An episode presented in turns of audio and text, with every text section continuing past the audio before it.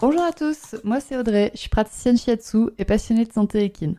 Et tous les vendredis, je me mets au défi de vous partager un maximum d'informations et de pistes de réflexion sur un sujet lié à la santé de vos compagnons à crinière. Je vous embarque donc avec moi pour parler physiologie, émotions et relations, avec beaucoup de bonne humeur et surtout de la passion. C'est parti, je vous souhaite une bonne écoute.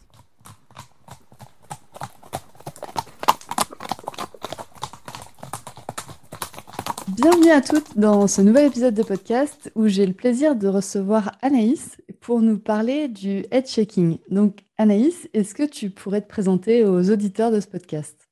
Oui, alors la plupart des auditeurs doivent peut-être me connaître sous le pseudo de réflexion équestre, euh, que ce soit sur Instagram ou TikTok, où j'essaye de faire un contenu qui partage notamment sur des valeurs plus respectueuses de l'équitation, mais aussi autour de la maladie de mon cheval, donc qui est atteint euh, d'un head checking euh, très sévère.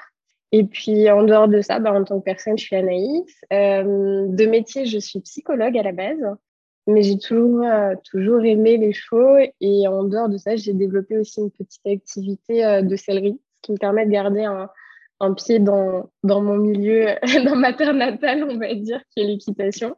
Du coup, euh, voilà. Et donc, euh, peut-être euh, dire un mot sur mon cheval, donc, qui s'appelle Enjoy. C'est un petit pur sang arabe qui prend 8 ans cette année. Il les a peut-être déjà. Je suis pas très bonne avec les anniversaires. Et un petit pur sang arabe gris, très gentil, adorable et surtout malade.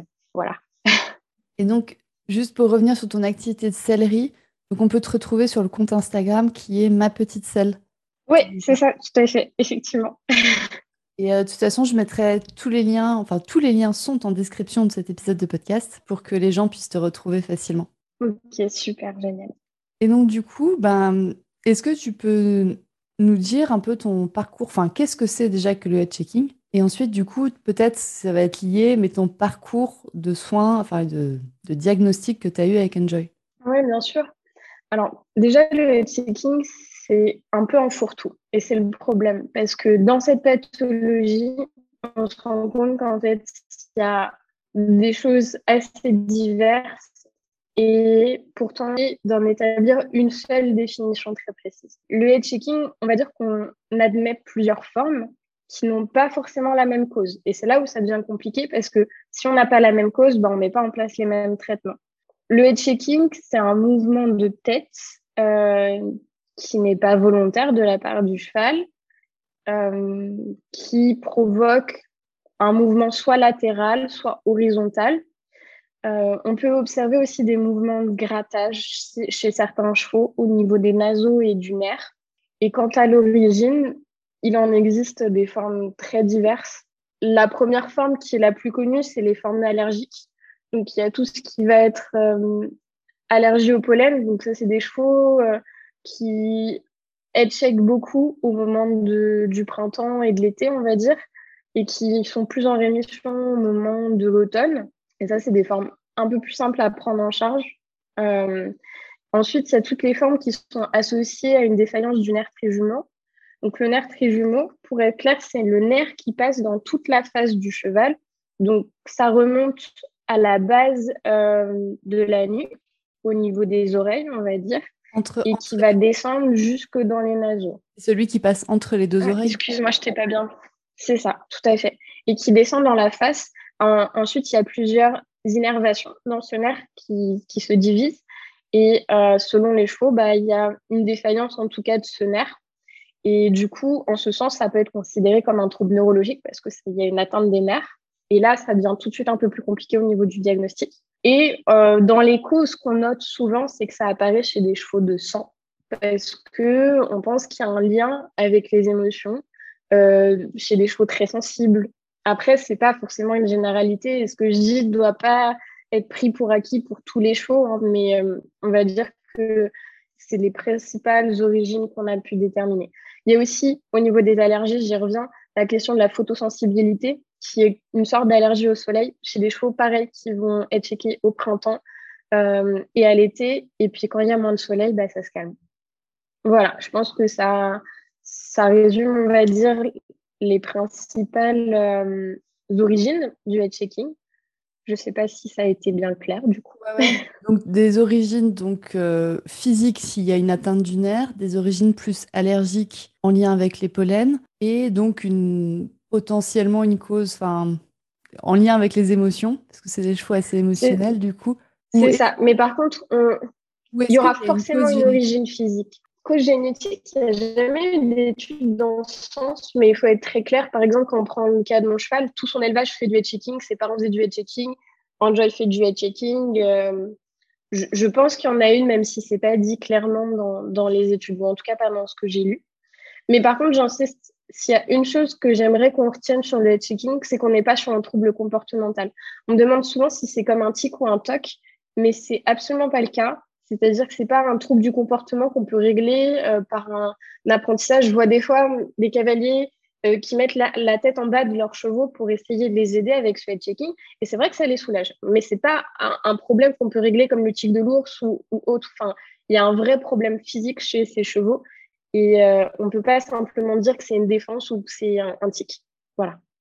C'est une question que j'étais en train de me poser. Est-ce que ça peut être du coup un apprentissage, comme tu disais, que ses parents en font? Est-ce qu'il a pu imiter sa maman qui en fait? Et donc non, c'est vraiment une cause euh, physique. Oui, c'est vraiment une cause physique. Et quand je parlais par exemple des émotions, les, le simple problème au niveau des émotions, ça ne peut pas suffire à créer du checking. Il y a toujours une association avec une cause allergique ou avec une défaillance du nerf. Dans le cas de mon cheval, on est sur une défaillance du nerf. D'accord. Donc du coup, ton cheval en fait toute l'année. Il fait mon cheval, il en fait toute l'année. C'est ça. Et bon, je trouve qu'il est mieux au printemps et à l'été. En général, après cette année, ses symptômes se sont vachement aggravés. Mais en général, c'est sa, sa, petite période un peu plus calme parce que lui, pour le coup, euh, à cause de la grosse sensibilité du nerf, tout ce qui va être vent et pluie, il y est très sensible. Et donc, bah, pluie et vent, c'est souvent en automne et à l'hiver, donc il y est moins bien. Et par contre, la météo est souvent plus clémente au moment du printemps et, et de l'été, ça va un peu mieux. Et donc, est-ce que ça peut s'aggraver dans le temps? Oui, complètement, malheureusement. Euh, en général, le truc euh, qui, est pas chouette, c'est que le checking, ça apparaît pas forcément à la naissance. Ça apparaît en général vers l'âge de 5-6 ans jusqu'à 8-9 ans. En dehors de ça, après, euh, c'est un peu plus rare que ça apparaisse plus tôt ou plus tard. Et puis, oui, les, symptômes ont tendance à s'aggraver. Il est très difficile d'obtenir une rémission complète. Chez les formes allergiques, c'est possible. c'est beaucoup plus simple à prendre en charge même si, euh, entendons-nous bien, c'est une maladie vraiment complexe à, soigner. Et puis, euh, sur tout ce qui est forme neurologique ou en lien avec les nerfs, bah, on a tendance effectivement à avoir des cas qui s'aggravent. Et puis, euh, mon cheval, c'est une atteinte très sévère, mais il y a pire. Il y a pire et des chevaux qui le font en continu. Et ça peut avoir des conséquences super graves. Oui, parce que du coup, en fait, le nerf, quand il est atteint, il n'y a pas de possibilité de reconstruire un nerf il va ne faire que se détériorer. Non, effectivement, euh, on peut stabiliser, mais il n'y a pas d'opération possible pour le head checking. Pour être tout à fait clair, il a été testé plusieurs opérations, mais il y a un fort risque euh, de récidive des symptômes et voire d'aggravation. Donc, euh, elle est fortement déconseillée. Elle est faite sur des cas extrêmement sévères, encore plus forts que mon cheval, mais on est là dans de l'exploration plutôt. mais à ce jour, il n'y a pas euh, d'intervention possible. Il y a quelques petites choses qui sont faites sur le nerf. Il y a les névralgies, mais euh, le peu de personnes que j'ai rencontrées qui l'avaient testé n'ont eu aucun résultat positif. Il y a l'installation d'une bobine dans la tête pour calmer les nerfs, mais pareil, pas très peu de résultats concluants. Et puis, bon, il y a la stimulation qui est tentée euh, au niveau du nerf, qui se aussi sous opération. Mais les résultats sont très mitigés. Au niveau vétérinaire, il n'y a pas grand-chose qui peut être fait. À part pour les formes allergiques, du coup. Donc, c'est un peu plus facile. Parce que du coup, comment, comment déjà toi tu le vis avec Enjoy? Quels sont, euh, on va dire, ce que tu remarques au quotidien? Quels sont les moments où c'est peut-être plus compliqué? Donc tu nous as dit en hiver c'est un peu plus compliqué parce que lui il est plus sensible au vent et à la pluie.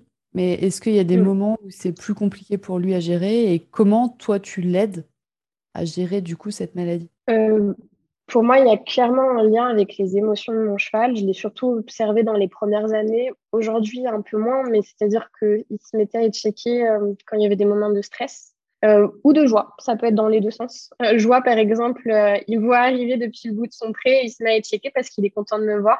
Donc, c'est comme si les émotions, en fait, pouf, elles faisaient sauter le nerf. Et ça provoque une décharge qui provoque du head Ou à l'inverse, stress pré, bah, un autre cheval se rapproche un peu trop de lui et va prendre peur et du coup, bah, hop, head checking. Nous, au quotidien, c'est une maladie qui est complexe, qui rend la relation, qui détériore beaucoup la relation avec son cheval. Euh, très clairement, enfin, le peu d'études qui ont été faites sur le head checking, elles portent, on va dire, pour 50% sur euh, la détérioration de la relation entre l'humain et euh, le cheval. Donc, malgré la maladie, j'ai à cœur de, de préserver autant que possible la relation avec mon cheval et pas seulement avec la maladie. Après, j'avoue que je me prends régulièrement des coups de tête et que c'est pas les moments les plus agréables quand ça arrive. parce que du coup, quand tu dis détérioration de la relation, je pense que c'est ultra frustrant pour un propriétaire déjà de voir son cheval le faire sans pouvoir, euh, sans pouvoir le contrôler. Et du coup, il te ça lui arrive de te mettre des coups de tête. Bah, en fait, comme c'est un mouvement involontaire, ça se produit un peu n'importe quand. Donc, euh, il suffit que je, sois, je passe à côté au mauvais moment et c'est un coup de tête. Ou moi, il le produit, il le produit vraiment dans toutes les situations. Donc, c'est au pré, à pied, monter. Et monter, en fait, euh, bah déjà, les purs sang arabes ont, un port de tête assez haut. Et lui, il a un mouvement de rotation tellement sévère qu'il peut mettre des coups de tête à cheval. Ah ouais, donc quand tu montes, tu risques de te prendre un coup de tête. et euh, C'est ça. Et hum, pour le coup, ah, excuse-moi, pour le coup, il y a beaucoup de propriétaires qui ont des chevaux qui font du head checking, qui le font notamment monter et pas forcément dans d'autres situations. Et eux, ça pourrit surtout la relation montée. Nous, c'est vrai que hum, les premiers temps où la maladie est apparue, mon cheval ne le faisait quasiment pas monter. Et euh, j'avais l'hypothèse que ça lui permettait en fait de se concentrer sur autre chose que sur sa maladie. Aujourd'hui, elle a pris tellement de place dans sa vie qu'il le fait dans tous les contextes, euh, mais ça a effectivement pas toujours été le cas. Ouais, donc tu dis il le faisait pas, lui il le faisait pas monter, il le faisait moins. Non, non, voire pas du tout en fait à la base. Et euh, moi qui suis pas trop monte, en fait je m'étais mis à monter mon cheval juste parce que ça lui permettait de se concentrer sur autre chose que les symptômes. Et, euh, et du coup, en fait, je pense que ça, ça provoquait autre chose dans la relation et ça lui permettait effectivement de se concentrer. Aujourd'hui, c'est plus valable parce que la maladie, en fait, elle a tellement empiété sur sa vie que ça apparaît dans tous les contextes, malheureusement. Euh, donc, il le fait aussi monter. Et d'où le risque de coup de tête. Il y a beaucoup de propriétaires qui ont des chevals, qui font du head checking, qui décident d'arrêter euh, de monter euh, leurs chevaux parce que ça devient juste trop insupportable, voire dangereux. Ouais, je pense, je pense bien que ça peut être ultra insupportable. Enfin, je m'imagine bien la frustration que tu peux, que tu peux vivre quand tu as ça, quoi. C'est ça. Et puis, par exemple, il y a des cavaliers qui ont des choix au niveau qui font du head checking, ils ont dû arrêter leur carrière parce que tu imagines, tu te prends ça avant un obstacle, bah, tu tombes en fait. Bah, Moi, euh, le cheval tombe aussi. Enfin, du coup, il y a un risque que le cheval tombe, non Quand il fait un mouvement aussi impressionnant de la tête. Euh. Bah, par exemple, moi, ça m'arrive de sentir mon cheval en perte d'équilibre quand il se met à être checké parce que du coup, en fait, tout bêtement, déjà, il regarde plus devant lui. Euh, et puis, ça lui modifie tout son équilibre interne. Bon, après, tout le monde n'a pas des mouvements de rotation aussi impressionnants que mon cheval, et d'ailleurs, heureusement. Oui, heureusement. Et donc, du coup, ça pourrait être une question. Enfin, c'est une question que j'ai eue. Quels sont les tout premiers signes qu'on peut avoir pour du head checking Parce que c'est vrai que tout le monde a en tête cette image ultra impressionnante du cheval qui jette la tête vers le haut en tournant en même temps la tête. Mais est-ce qu'il y a des premiers signes qu'on pourrait avoir avant d'en arriver là? En fait, euh, le head checking, ça peut souvent se confondre avec des mouvements de décharge émotionnelle. J'ai euh, beaucoup euh, de, propriétaires qui viennent me voir en me disant mais euh, mon cheval il fait comme le tien est-ce que tu penses que c'est du head checking bon déjà je suis pas veto mais euh, en fait on voit souvent les chevaux au pré qui jettent la tête parce que frustration parce que jeu on le voit dans les mouvements de jeu surtout quand ils balancent la tête. Et je pense que c'est une question de degré c'est-à-dire que bah, quand il le fait une fois dans la journée parce qu'il joue avec ses copains on n'est pas sur du head checking par contre quand ça devient beaucoup plus fréquent bah là on peut se poser la question. Et c'est pas, va pas y avoir de différence en fait. Qu'on prenne un mouvement de décharge au jeu ou qu'on regarde mon cheval là qui a une atteinte très sévère, bah, c'est la même chose. Sauf que effectivement, c'est le nombre de fois où ça se produit qui permet de qualifier le head checking. Mais du coup, c'est assez insidieux parce que, en fait, au départ, bah, les propriétaires se posent pas la question parce que c'est un mouvement qu'on voit normalement chez les chevaux. Et on commence à se poser la question quand ça augmente en intensité, mais peut-être que le head checking est déjà là. Il n'y a pas, je crois pas qu'il y ait de signes particulièrement précurseurs en fait. C'est vraiment le, ce mouvement de tête qui commence un petit peu. Et donc du coup, le diagnostic est posé, si j'ai bien compris, sur le nombre de fois, sur l'intensité de ces coups de tête? Il n'y a pas de. Enfin, le diagnostic, c'est un peu qui veut le pose parce que moi, par exemple, j'ai été aidée d'une super ostéo pour le faire. Il y a aussi des vétos qui sont spécialisés dans la maladie, mais il n'y a pas de critères fixes. C'est ce que je disais qui est très compliqué dans la prise en charge de cette maladie. C'est que moi, ma forme neurologique, elle ressemble absolument pas à la forme allergique. Et dans les traitements, c'est pas du tout pareil. Et du coup, on n'évaluerait pas les symptômes de la même façon. Euh, moi, effectivement, je pense qu'il y a une question d'intensité qui est très importante, de remarquer le contexte dans lequel ça apparaît. J'ai passé des mois à observer mon cheval et à noter dans un carnet le contexte dans lequel ça apparaissait pour qu'on puisse effectivement, à un moment, poser un nom sur ce qui se passait pour lui. Quoi. On en revient à ce petit conseil que je donne souvent de noter dans un carnet à quelle fréquence, quels sont les liens avec la météo, par exemple, ou des choses comme ça. Bah, c'est exactement ce que j'ai fait. J'ai pris beaucoup de temps à, observer, à noter la météo, parce que moi, je pensais qu'il y avait un vrai facteur en lien avec ça. Et c'est le cas pour beaucoup de chevaux et de checker, que ce soit une cause allergique ou non. Euh, il y avait aussi le contexte. Est-ce qu'on était à pied? Est-ce qu'on était monté? Est-ce qu'il y avait d'autres chevaux? Est-ce qu'il y avait quelque chose au niveau des émotions?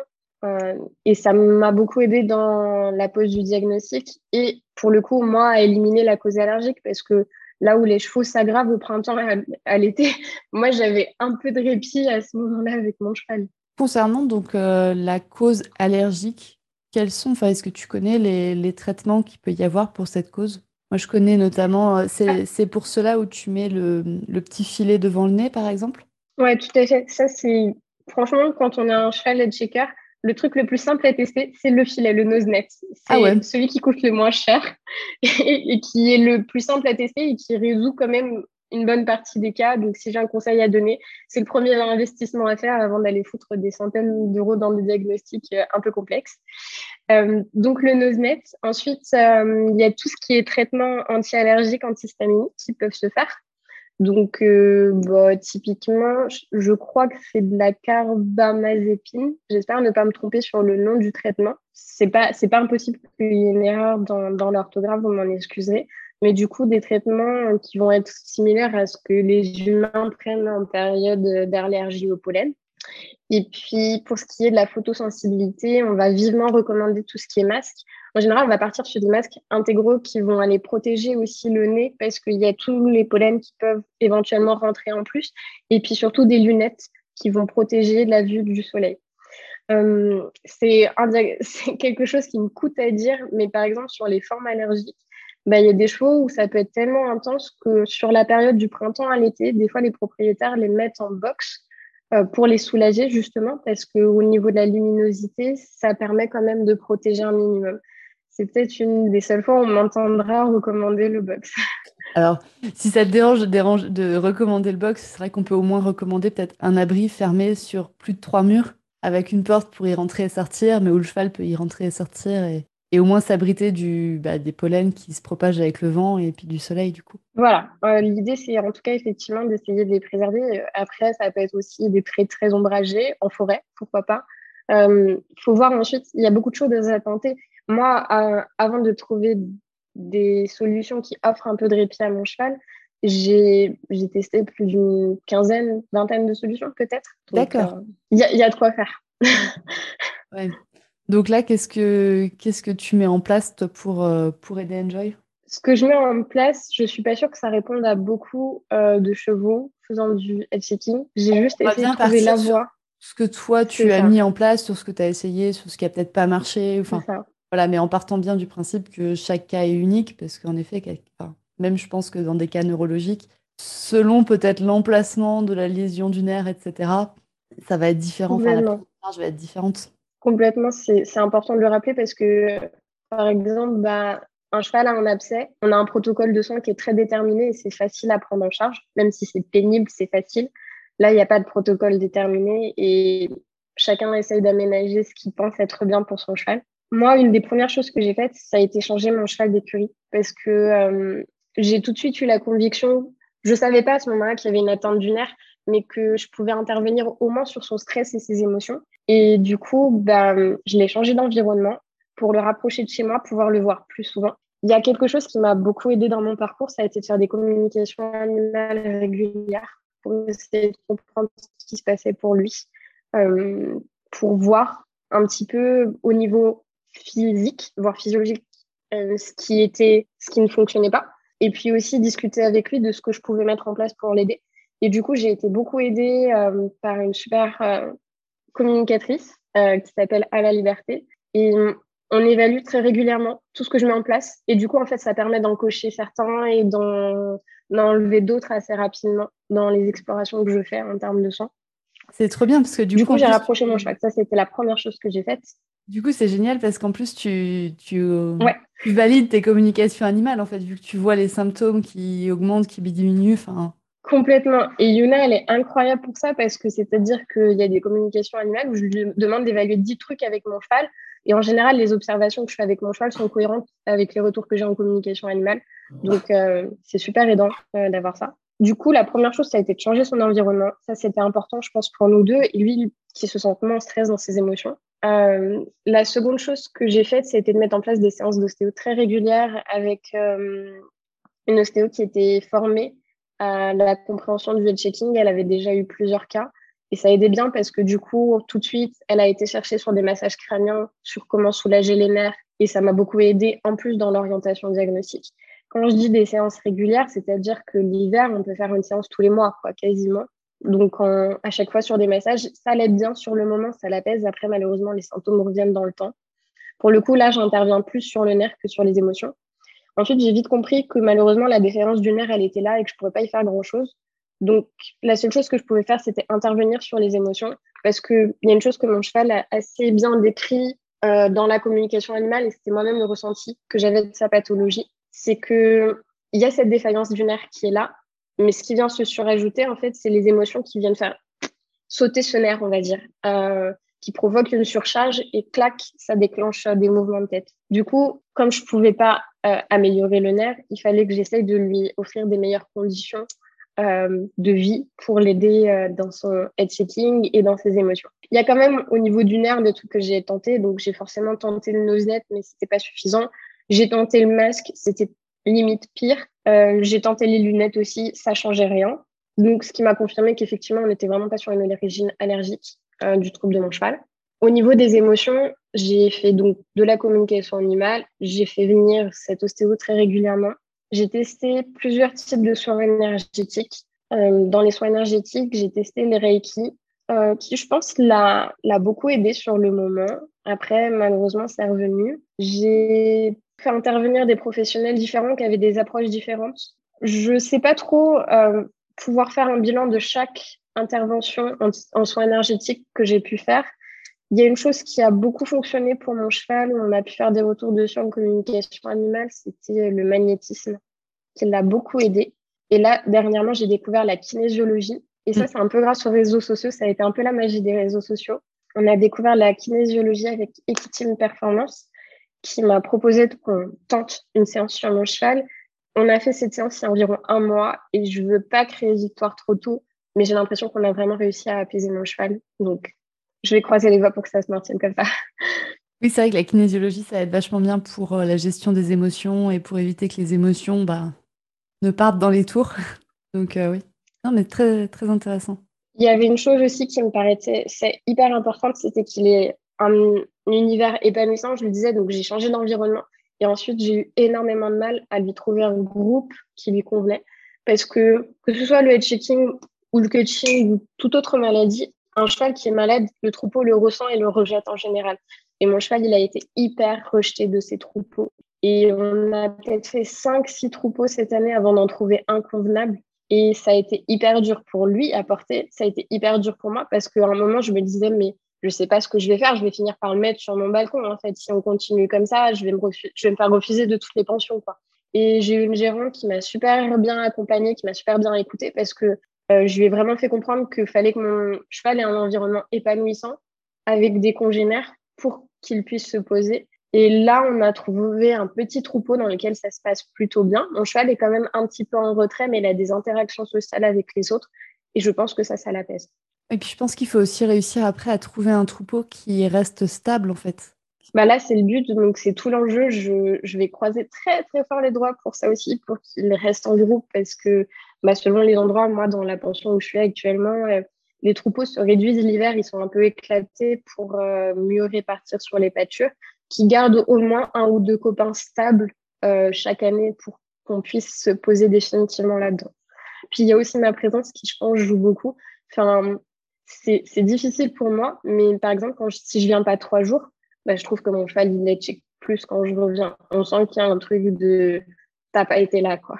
Et ça, parfois, ça me fait porter un peu de culpabilité parce que, bon, bah, j'essaye de venir tous les jours, mais il y a des moments où forcément c'est un peu plus compliqué que d'autres. Il y a des moments dans notre vie humaine où oui, c'est plus compliqué d'y aller tous les jours et ça ne doit pas être facile. J'oubliais dans les 36 milliards de trucs que j'ai testés, j'ai aussi testé des cures à base de magnésium. Ça, c'est vachement connu pour le head checking. Mm. Euh, moi, très sincèrement, j'ai pas eu d'effet, mais il paraît que ça fonctionne bien pour pas mal de cas. J'ai testé des cures à base de plantes. Donc là, pour le coup, c'est vraiment intervenir sur les émotions et pas sur le nerf. J'ai l'impression que mon cheval s'était un petit peu apaisé avec ça.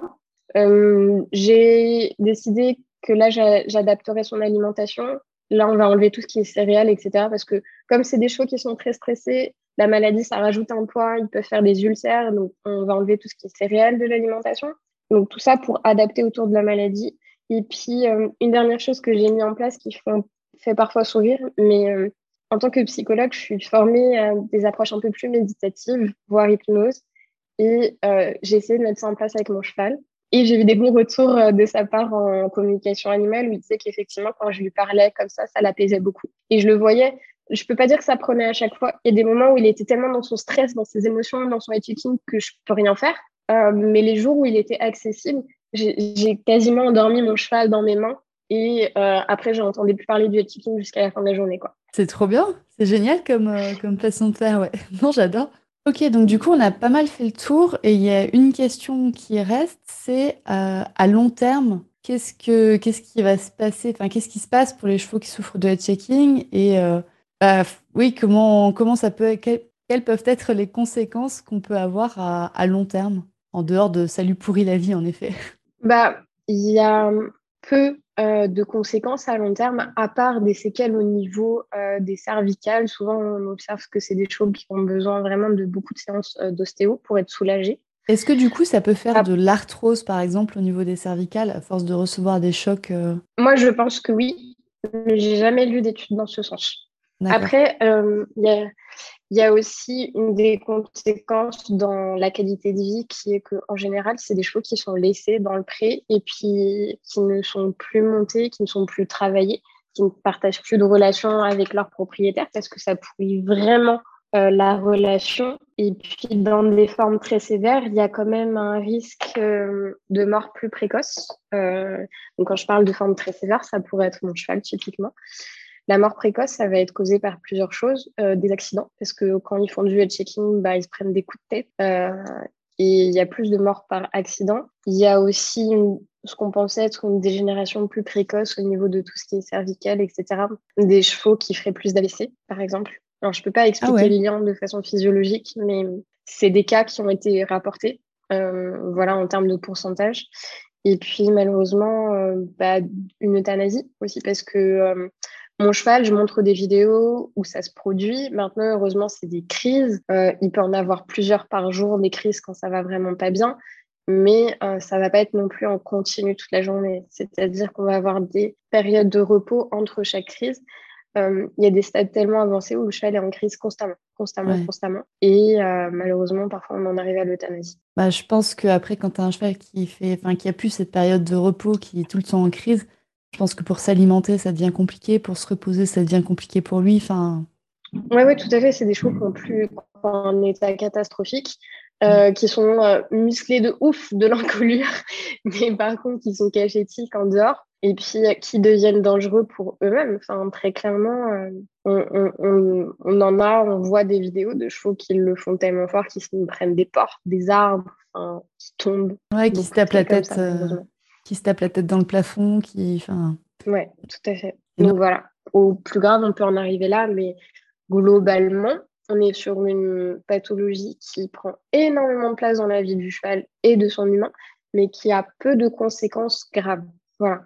À part si on est sur des formes aussi sévères que le mien, voire plus, encore plus évoluées. Parce que moi, je pense encore que je peux au moins stabiliser la situation j'ai un petit espoir même de pouvoir faire régresser la pathologie. Il y a des formes où en fait on, sait tellement que c'est le nerf qui abîmé, mais encore plus de façon plus importante que mon cheval, que là il n'y a pas d'espoir et pour le coup, bah, c'est juste que c'est un cheval qui va avoir une vie euh, très inconfortable. Euh, et, on est bien d'accord, donc ça peut gêner le cavalier, notamment au travail, si le cheval le fait monter.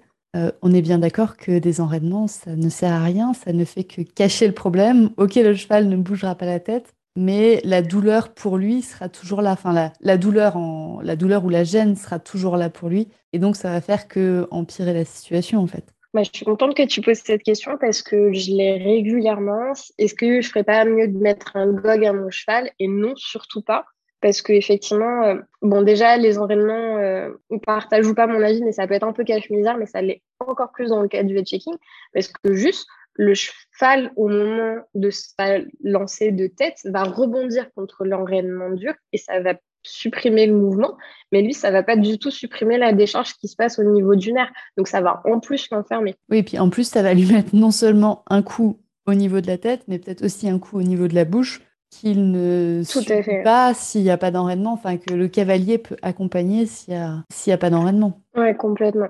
D'ailleurs, ça me fait penser quand tu parlais de bouche, euh, une des choses à vérifier quand on a un cheval qui fait du head checking, c'est s'il n'y a pas un abcès euh, sous les dents ou au niveau de l'œil. Je le précise, que ce soit abcès ou ulcère d'ailleurs, parce que euh, parfois c'est très profond et en fait, certains chevaux au travail, euh, ça peut venir, le mort peut venir appuyer sur l'abcès même s'il est très profond et du coup causer du head checking. Et ces cavaliers-là vont se poser la question de est-ce qu'on est sur du head checking ou de la défense? Et en fait, on peut se retrouver un peu à l'intermédiaire des deux parce que ça vient appuyer l'abcès derrière sur le nerf trijumeau parce que vraiment il innerve toute la face et qu'en même temps ça provoque des décharges pour le coup très très violentes et on est à la limite de, de, la défense. Voilà, une petite vérification qui est parfois importante à faire. Comme nous, on peut avoir bah, aussi un abcès ou une carie ou un ulcère au niveau de la bouche et on sent bien cette décharge électrique qu'il peut y avoir. Et en effet, oui, du coup, ça impacte le nerf trijumeau et et on retombe sur du head checking, mais qui a une cause encore différente et qu'on peut pour le coup régler assez facilement avec une opération vétérinaire. C'est ça. Euh, avant de poser le, peut-être qu'on peut revenir sur ça, c'est avant de poser un diagnostic de head checking, il y a plusieurs choses à vérifier par l'observation. C'est dans quelles conditions ça se produit et faire un check-up complet. C'est-à-dire que ça sert à rien de poser un diagnostic euh, de checking s'il n'y a pas une séance d'ostéo, s'il n'y a pas une séance vétérinaire, s'il n'y a pas une séance dentiste. Je pense que ça, c'est trois éléments qui sont essentiels avant de pouvoir poser ce diagnostic. Moi, j'ai fait tous ces check-up avant, effectivement, qu'on puisse arriver sur le diagnostic de checking de mon cheval. Et du coup, tout ce qui est, par exemple, appui sur les dents, ça provoque des mouvements de head checking, mais c'est pas considéré comme une forme de head checking directement. C'est là où, effectivement, je dis que cette catégorie, elle est un peu bactard parce que Head checking, c'est juste une appellation qui veut dire mouvement de tête. Et en fait, on y met plein de choses à l'intérieur. on retombe sur nos boucles. oui, ça, ça retombe. Enfin, il y, a plusieurs pathologies comme ça qui sont un peu mal définies par, euh, mal définies par la science. Et donc, euh, comme tu dis, head checking, ça veut vraiment juste dire euh, je secoue la tête, enfin, cheval qui secoue la tête. Quoi. Il y a une dernière solution dont je n'ai pas parlé, mais peut-être que je vais quand même la dire. C'est, moi, j'ai failli l'envisager un moment pour mon cheval c'est qu'on peut euh, mettre euh, au moment de la crise des, euh, anticonvulsivants pour stopper la crise. Donc, anticonvulsivants, c'est bien ce qui va du coup bloquer le, enfin, ce qui va empêcher la convulsion du muscle, ce qui va empêcher la contraction du muscle. C'est ça, ça va être similaire à une pathologie humaine. là, j'ai pas, pas le nom en tête, mais tout ce qui va provoquer effectivement des convulsions. et du coup, on va l'apparenter aussi chez le cheval et euh, il y a quelques cas très sévères où ça a été utilisé, mais enfin, il n'y a pas forcément de super résultats Moi, j'ai pas, j'ai pas fait le pas parce que euh, ça peut soulager sur le moment, mais après, on augmente le seuil de tolérance et quand on, s'embarque là-dedans avec mon cheval qui a que 8 ans, on peut pas aller dans le bon sens. Donc voilà, j'essaie de le préserver pour le moment de ça. Oui, et puis du coup, c'est vrai que ça doit diminuer le, enfin, artificiellement le seuil de douleur, donc avoir un cheval qui va peut-être faire des mouvements, enfin, qui, qui, va faire des mouvements qu'il ne ferait pas s'il était, euh, s'il était euh, sans ce traitement. Quoi. Concrètement, tout ce que j'ai vu d'intervention directement sur le nerf, euh, donc que ce soit effectivement ces anticonvulsivants, que ce soit la pose de bobine, que ce soit une névralgie, toutes ces interventions, ben, en général, provoquent des récidives beaucoup plus importantes. Mhm. Et euh, il y a de fortes chances que les symptômes reviennent. Il y a peu de cas qui ont été traités pour qui ça a fonctionné. Il y en a eu, sinon on ne le citerait pas parmi les solutions, mais il faut être clair sur le fait que ben, quand, on sait, quand on tente ce type d'opération, il faut, faut s'attendre à ce qu'il y ait une récidive importante. Ça, ça, me fait penser au sarcoïde où à partir du moment où on touche... Euh c'est qu'on est déjà dans du palliatif, quoi. C'est que ça risque de récidiver encore plus fort. C'est un peu ça, malheureusement, avec le checking. C'est pour ça qu'en fait, euh, c'est pas forcément mon opinion d'humaine à la base, euh, mais je me suis tournée vers plein de médecines alternatives parce que j'ai très vite compris que malheureusement, on serait très limité au niveau vétérinaire. Et d'où le fait que j'ai testé des interventions très différentes en soins énergétiques, euh, le reiki, du shiatsu. Enfin, j'ai essayé vraiment de m'orienter sur d'autres choses parce que pour mon choix, j'étais convaincue qu'on n'arriverait pas à solutionner au niveau veto. Hmm.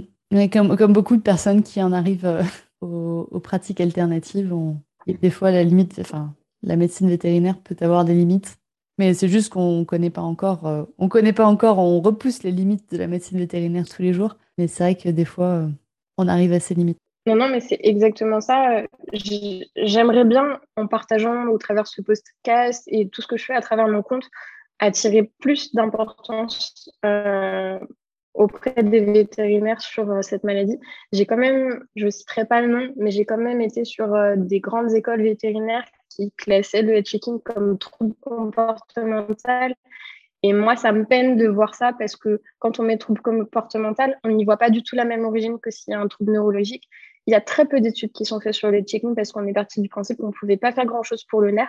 Il y a peu de scientifiques qui s'y intéressent.